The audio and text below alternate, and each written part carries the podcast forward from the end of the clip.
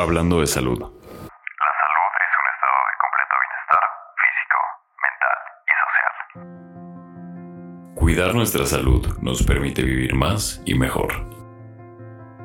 Comenzar por la prevención y la atención temprana de las enfermedades son fundamentales para lograrlo y la única manera de hacerlo es con información.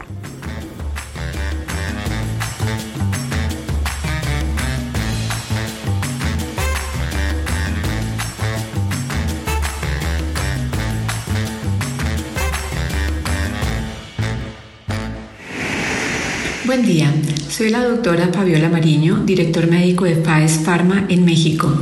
El tema del que les hablaré hoy es de una enfermedad que aqueja al 50% de la población en algún momento de su vida.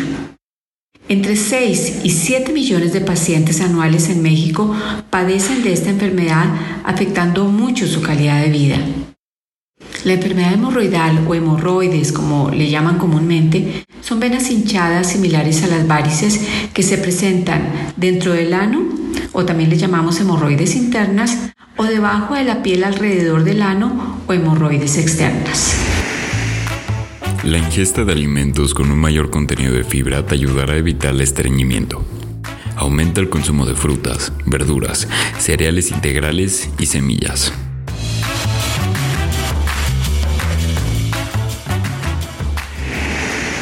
Los síntomas que presentan las personas que padecen esta enfermedad son dolor o presencia de sangre en las evacuaciones. También se puede presentar picor o sensación de rascarse y a veces incluso ardor y escosor. Cuando el paciente tiene hemorroides internas, el sangrado normalmente no se acompaña de dolor, mientras que en las hemorroides externas es muy frecuente el dolor. Las hemorroides que protruyen por el aro pueden ser reducidas, es decir, introducidas manualmente. En este caso, las hemorroides prolapsadas pueden aparecer ulceraciones en la mucosa que las recubre y que a su vez son origen potencial de infecciones locales.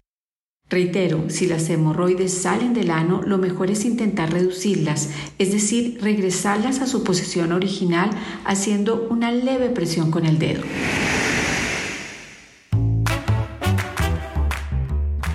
Prácticamente la totalidad de la población sufriremos hemorroides en mayor o menor medida alguna vez en nuestras vidas.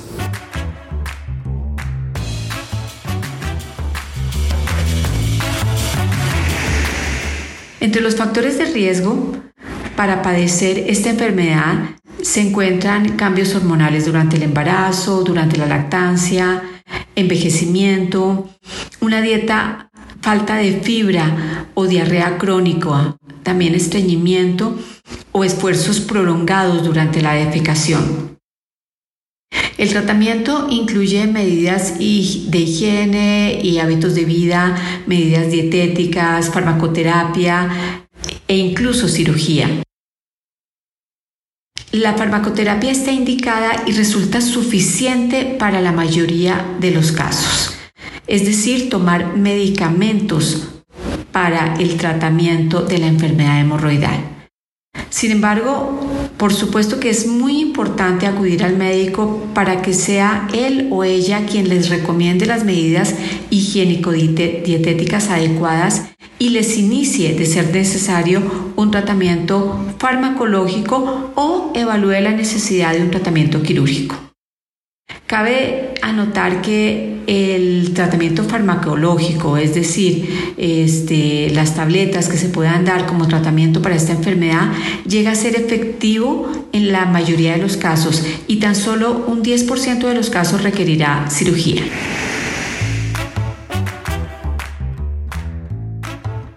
Realizar ejercicio de forma frecuente y no pasar largos periodos de tiempo sentados ayuda a prevenir las hemorroides.